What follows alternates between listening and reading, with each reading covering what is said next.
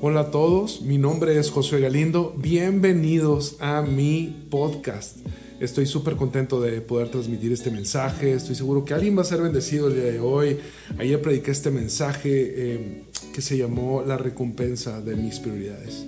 Y creo que Dios ha almacenado un montón de bendición cuando aprendemos a vivir en sus prioridades. Y bueno, quiero platicarte algunas cosas, quiero rebotar algunas otras. Eh, estaría increíble que eh, compartas este podcast con alguien más. Tú no sabes a quién puedas bendecir a través de estudiar la palabra de Dios. Y bueno, pues prepárate un cafecito, una buena bebida para que puedas disfrutar, o donde quiera que estés ahí, prepara tu lugar para que puedas disfrutar junto conmigo de la palabra de Dios. Ahí me comentas por mis redes sociales qué te pareció. Te recuerdo que tengo todas las redes sociales y me puedes comentar por ahí. Yo lo que contesto normalmente es Instagram, pero tengo todas y por ahí nos podemos conectar. ¿Ok? Que los bendiga a todos bastante. Chao. Vamos a predicar un mensaje. La palabra nos enseña que hay cosas que recibimos por antes de comenzar, eh, bueno, se preguntaba por qué traigo esta playera, por qué subí porque después de 24 años volví a tomar mi encuentro con Jesús. Y Dios renovó mis fuerzas, el Señor me habló, conocí amigos nuevos y también me di cuenta de que el encuentro está largo y necesitamos hacer cosas. Este, pero quiero decirles que si tú has pasado por una temporada. Y, te voy a decir algo, algunos me decían, ¿por qué estás en el encuentro? Este, te equivocaste, pecaste, caíste, te estás divorciando. Nada de eso. Uno no debe llegar a esos instrumentos porque te está yendo mal, sino uno va a esos instrumentos porque quiere tener un nuevo nivel de intimidad con el Señor. Entonces, no importa cuánto sepas de la palabra, Dios siempre tiene algo nuevo y fresco que enseñarnos en cualquiera de los lugares. Así que tomé mi encuentro con Jesús y bendigo a todos mis compañeros que estuvieron junto conmigo en ese hotel encontrándonos con nuestro precioso Señor Jesucristo.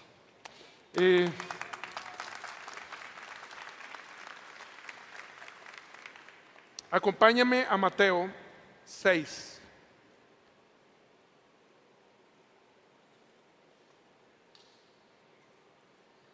Fíjense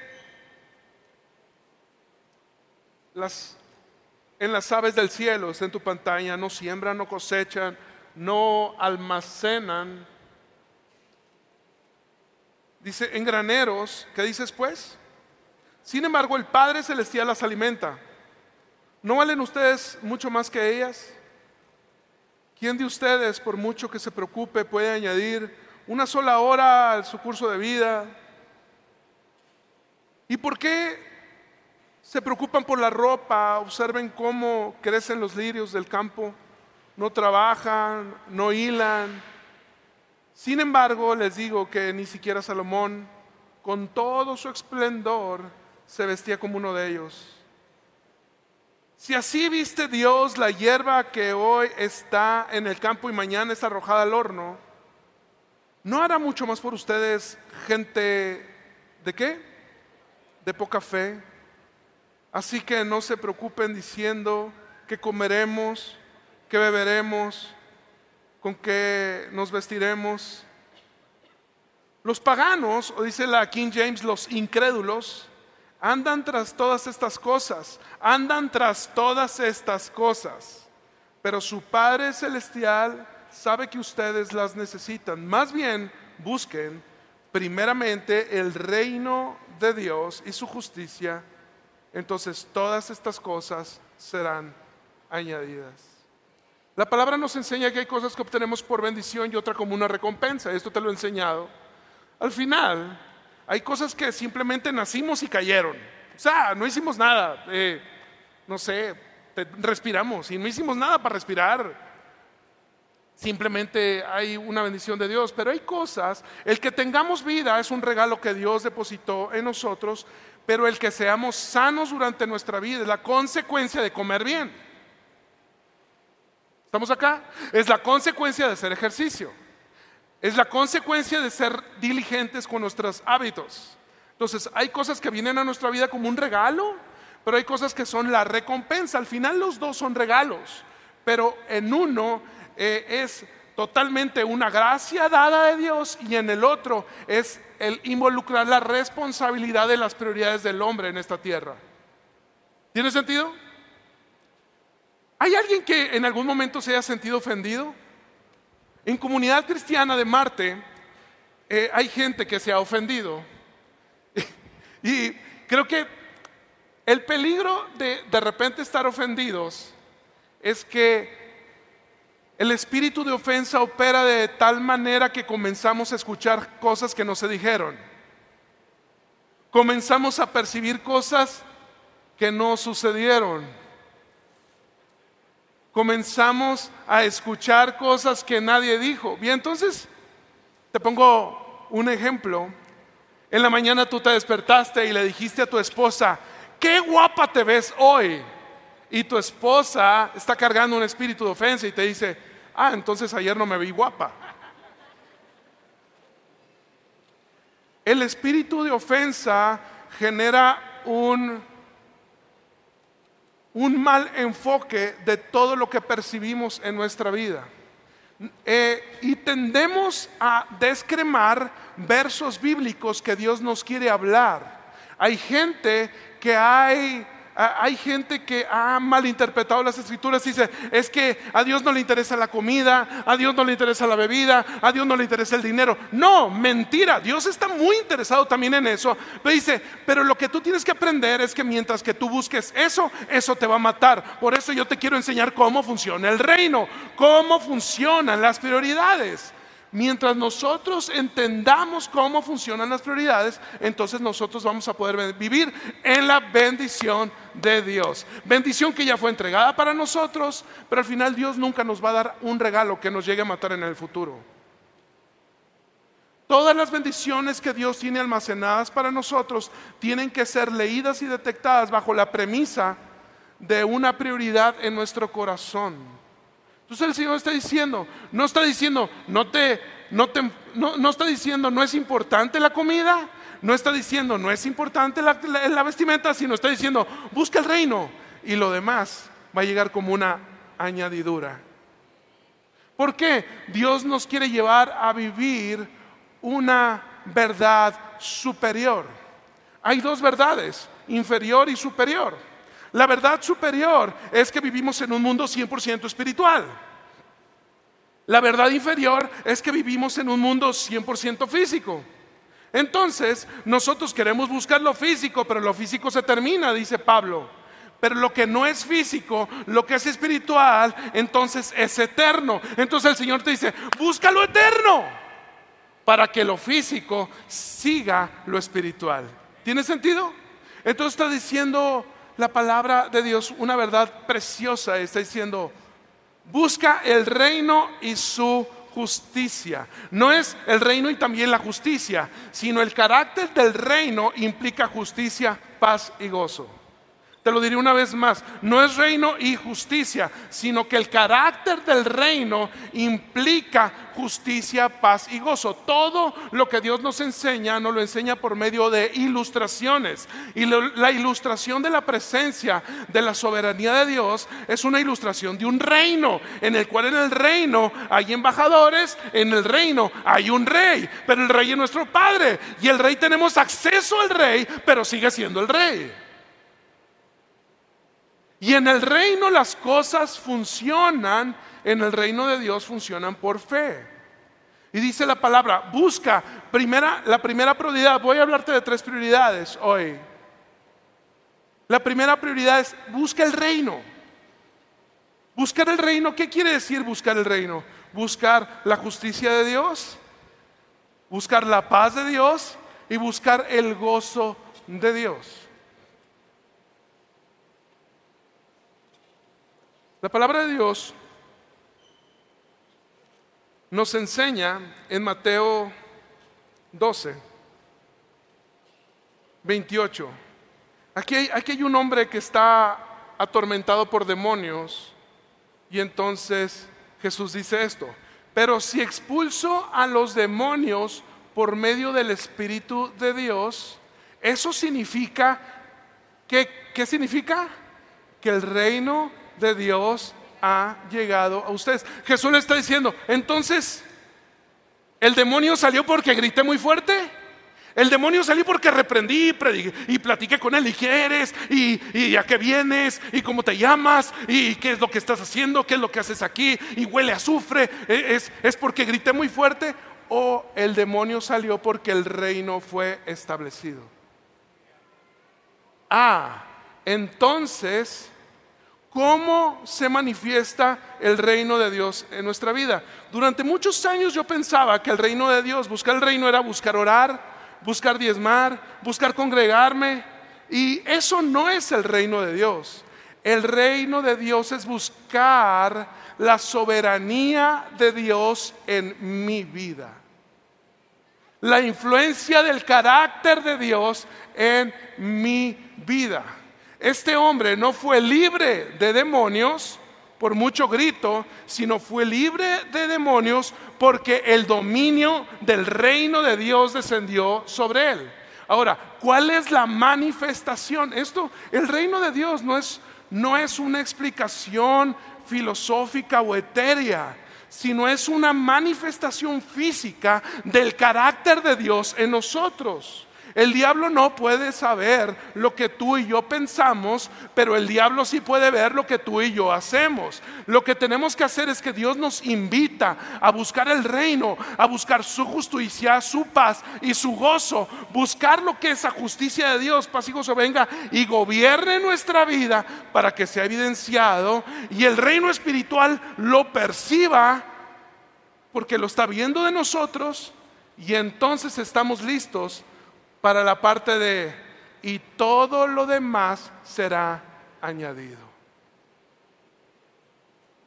Quiere decir que tengo que buscar que mi justicia, la justicia que yo busco, sea la justicia de Dios.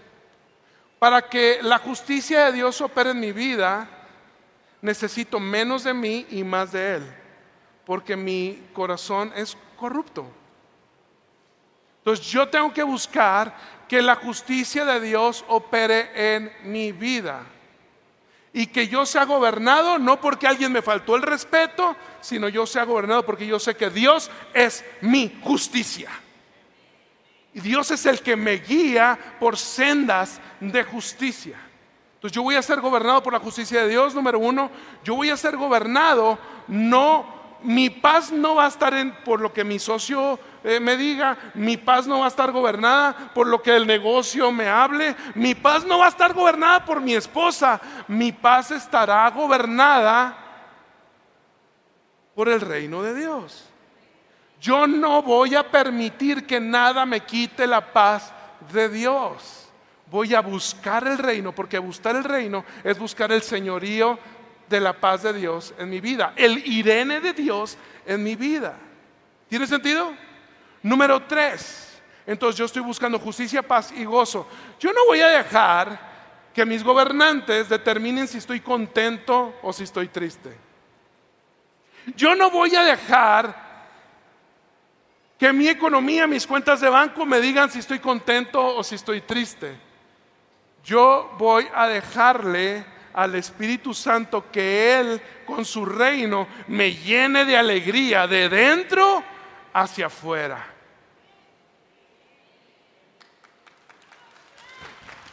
Y entonces es, y entonces todo, todo esto, todo lo que tú y yo necesitamos es aprender a buscar lo que Dios nos dice que es prioridad. Dios nos dice, busca el reino. Porque yo te puedo dar todo lo que tú quieras, pero no te daré nada para que después te mates.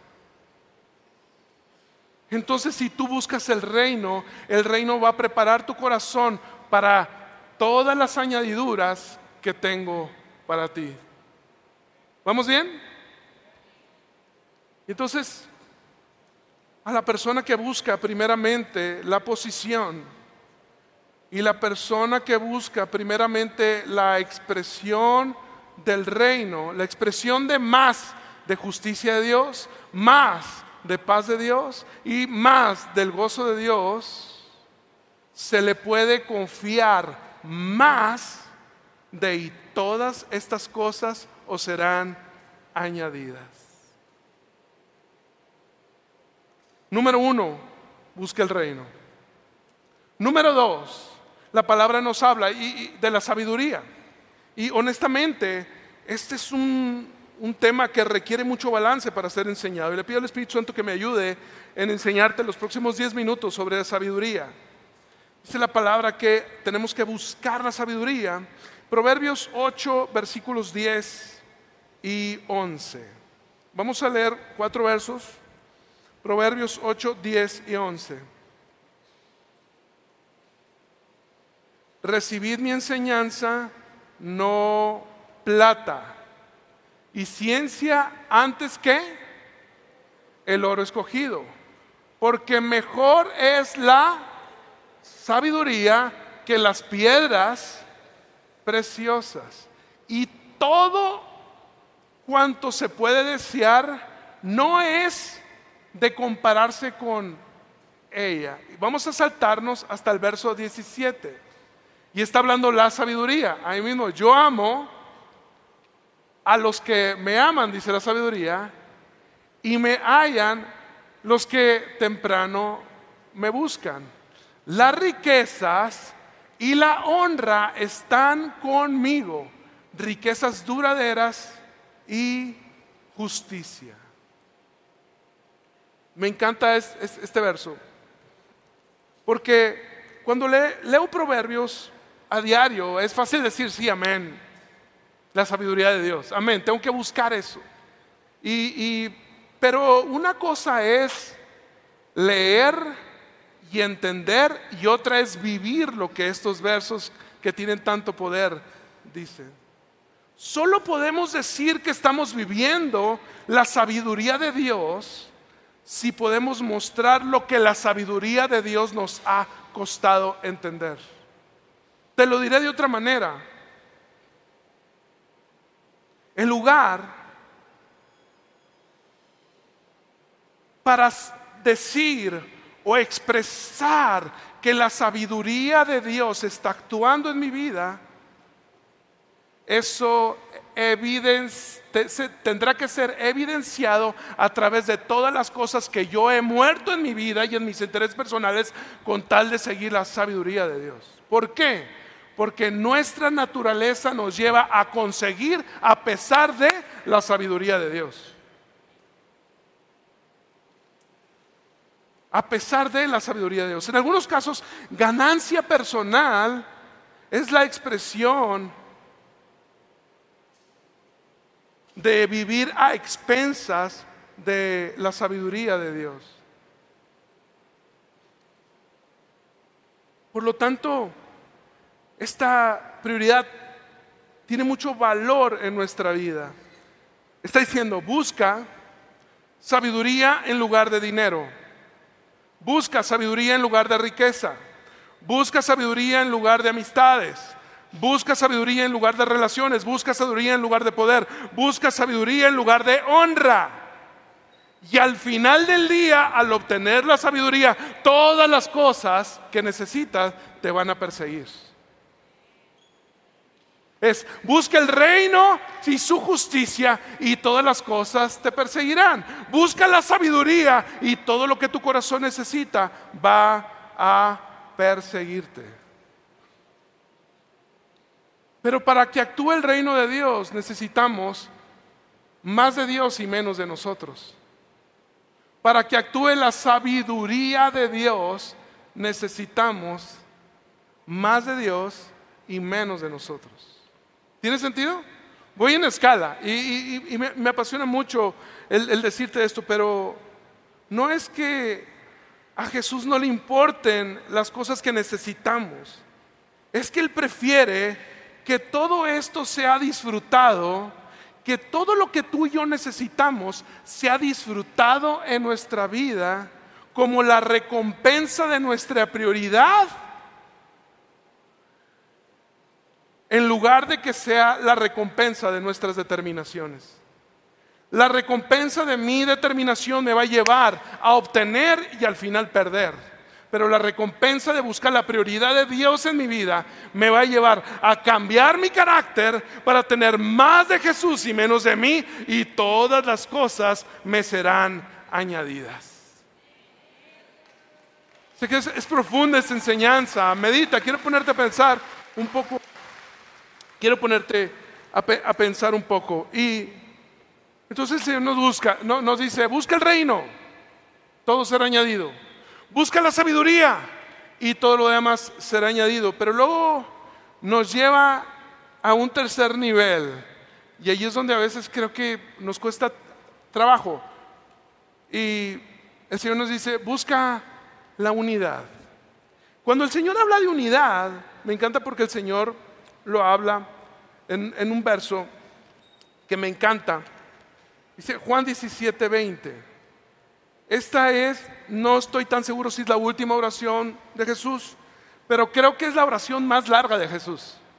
Y entonces Jesús está haciendo esa última oración antes de ser crucificado. Y, él está, y él está diciendo, mas no ruego solamente por estos. Ok, ¿de quiénes está hablando? Está hablando de los discípulos. Nota importante, están los discípulos y hay más gente. Dice, mas no ruego solo por estos, sino también por los que han de creer en mí por la palabra de ellos. Para que todos sean uno, como tú, oh Padre, en mí y yo en ti, que también ellos sean uno en nosotros, para que el mundo crea que tú me enviaste. Bien, volte para acá. Esta es la oración, a mi punto de vista, más fuerte de Jesús. Porque Él está pidiéndole al Padre que haga algo que nunca antes había existido sobre la faz de la tierra. Él está diciendo que así como tengo unidad contigo, que ellos tengan unidad entre ellos mismos para que después, así como yo tengo unidad conmigo y ellos entre ellos, que después ellos tengan unidad conmigo y contigo, Padre. Está hablando de una unidad que el mundo, que la sociedad, que el dinero y que, la fuerza personal no puede contener. Está hablando de una unidad que solamente Dios puede contener en nuestra vida por medio de algo que te prediqué la semana pasada y es el pacto. Relaciones de pacto, entender el pacto de Dios en nuestra vida. Entonces, quiero que tú y yo podamos pensar en esto es, dice la palabra, mirad cuán bueno y cuán delicioso es, ver los hermanos juntos en armonía, es como el buen óleo que desciende de lo alto. Y, termina diciendo ese salmo, dice, ahí envía, ahí envía, y solo ahí envía nuestro Señor bendición y vida eterna. Tú y yo queremos estar buscando bendición y vida eterna fuera de lo que Dios ha almacenado para nosotros, que es, deja de buscar la bendición y la vida eterna y comienza a buscar la unidad. Porque la unidad sigue la unción. La unidad sigue la unción. Y la unción viene detrás de ser uno entre nosotros y uno con Cristo. Dice, si traes tu ofrenda y tienes algo contra tu hermano, pon tu ofrenda a un lado y ponte a cuentas y después vienes. Porque Dios le da un gran valor a las relaciones. Buscar el reino no es orar para ser salvo. Buscar la sabiduría no es orar, ayunar para ser salvo. Buscar la unidad no es buscar, eh, es, para ser, sino, sino se, está, está hablando de algo mucho más profundo y es buscar que el carácter de Dios sea expresado a través de mi vida. ¿Cómo pues puedo hablarle a una persona de Jesucristo si tengo todas mis relaciones tronadas? ¿Cómo pues puedo hablarle a una persona de Jesucristo si nunca tengo paz en mi vida, si nunca estoy alegre en mi vida y si siempre estoy viviendo en guerra? ¿Cómo estás en guerra? ¿En guerra? Nunca, tengo paz en mi vida. ¿Cómo pues puedo hablarle a alguien de Jesucristo y mostrar la evidencia de la presencia de Dios en mi vida si yo al final no tomo decisiones sabias? Entonces el Señor le está diciendo, busca el reino, justicia, paz y gozo. Busca la sabiduría y busca la unidad. Busca el reino, busca la sabiduría y busca la unidad. Me puse a pensar en esto ayer anoche que estábamos terminando el, encuentro. Y bueno, no voy a espolear el, encuentro porque algunos no lo, no lo han tomado para que lo tomen, pero me puse a pensar en esto. Hay muchas personas que hacen campamentos y que le llaman también encuentros. No tienen nada que ver con los nuestros, ¿eh? Los nuestros son hechos en casa. Al final Dios hace lo que quiere en todos lados, pero entonces yo le estaba diciendo a una persona porque publiqué mi gafete que había tomado mi encuentro y alguien me dice, no, pero es que esos y hacen esto y esos hacen el otro y no, yo no, y me, estaba explicando un, un, amigo que es pastor, que es de Monterrey y me estaba diciendo y y yo me puse a pensar en esto, ojalá y que no escuche esta prédica porque voy a hablar un poco mal.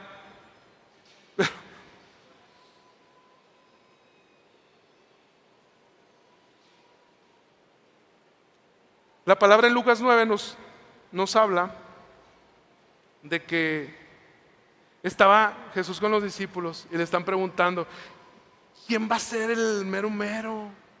¿Quién es el más grande? Entonces Jesús los regaña a ellos y les dice, el más pequeño, este será el más grande. Y después de que lo regaña ahí, están dando cuentas. Y llega Juan, esto viene en Lucas 9, tú lo puedes buscar en tu casa.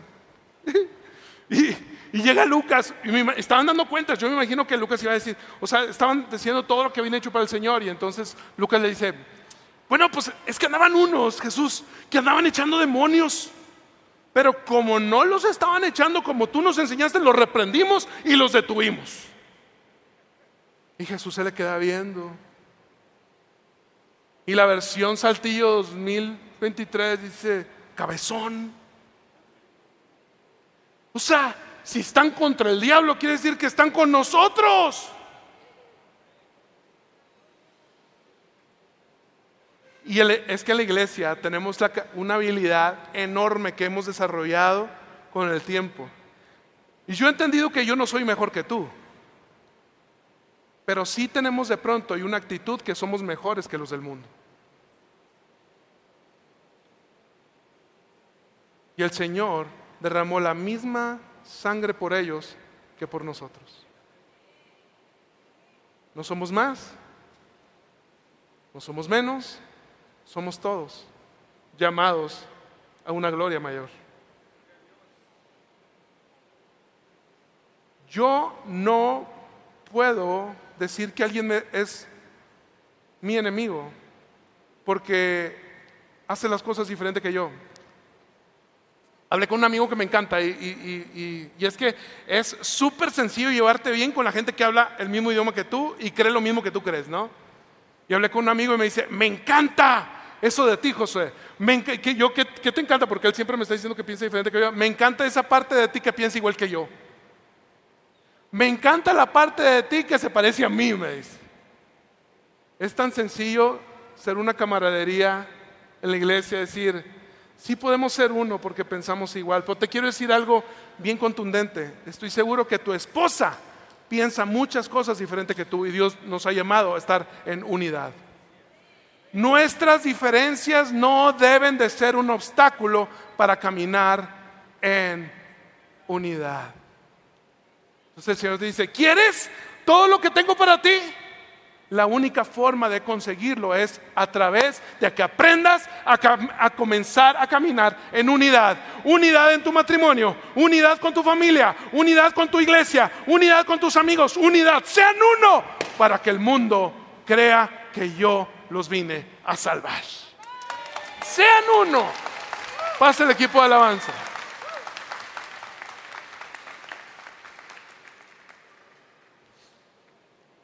John, John Wesley y George, que creo que se llama John eh, George Whitfield, algo así, ¿eh?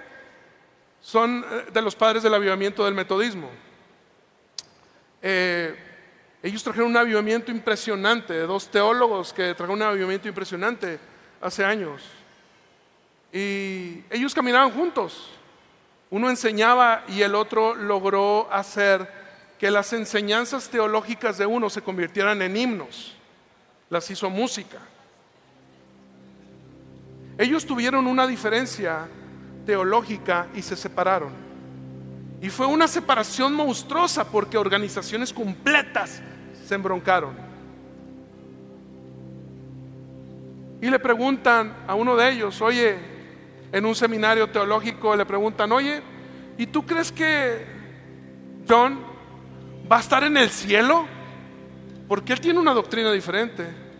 ¿Tú crees que no lo vamos a encontrar en el cielo? Y él dice, yo creo que no lo vamos a ver, porque él va a estar más cerca del trono que nosotros. Entonces, cuando John Wesley escucha esto, elabora una carta y está en Google, tú la puedes buscar. Él la puedes, googlear porque fue muy famosa. Este,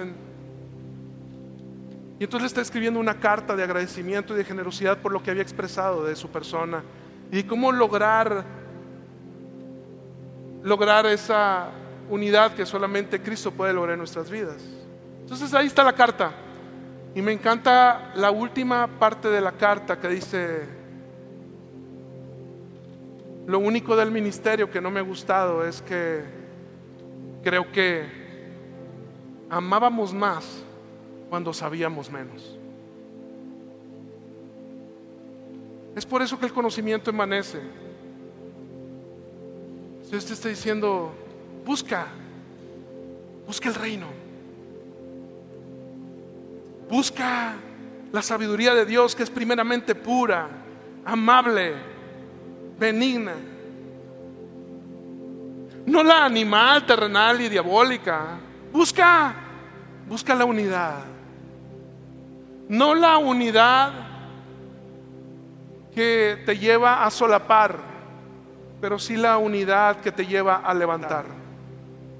No la unidad que te lleva a darle por su lado a las personas, pero sí la unidad que te lleva a abrazar y hacer sentir amadas a las personas. Y es que, seamos sinceros, a nadie le interesa ¿Cuánto sabemos de Cristo hasta que tenemos la habilidad de mostrarles el amor de Cristo primero? Hoy es una invitación, familia, a dejar de buscar cosas vanas para buscar el reino. Buscar la sabiduría de Dios y buscar la unidad en Cristo. Buscando el reino, la sabiduría y la unidad en Cristo, sabemos que vamos por buen camino. Probablemente no vamos a tener todas las cosas resueltas, pero vamos a ver la mano de Dios de tiempo en tiempo actuando sobre cada uno de los momentos de nuestra vida. Nuestro carácter se renueva todos los días cuando buscamos primero y entendemos las prioridades de Dios en nuestra vida. Quiero terminar con esto. Absolutamente todo lo que estamos viviendo hoy alrededor de nosotros es la consecuencia de que Cristo sea nuestra prioridad o de que Cristo no sea nuestra prioridad. Si lo tenemos a Él, lo tenemos todo.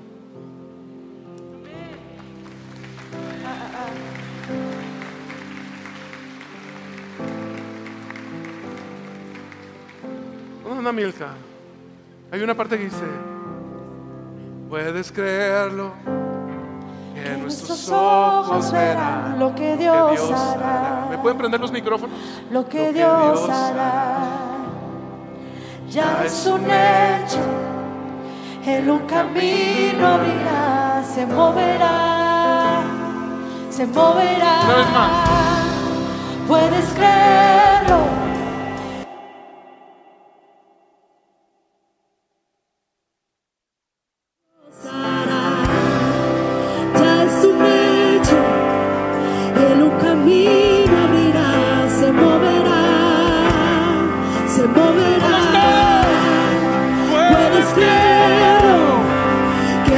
lo que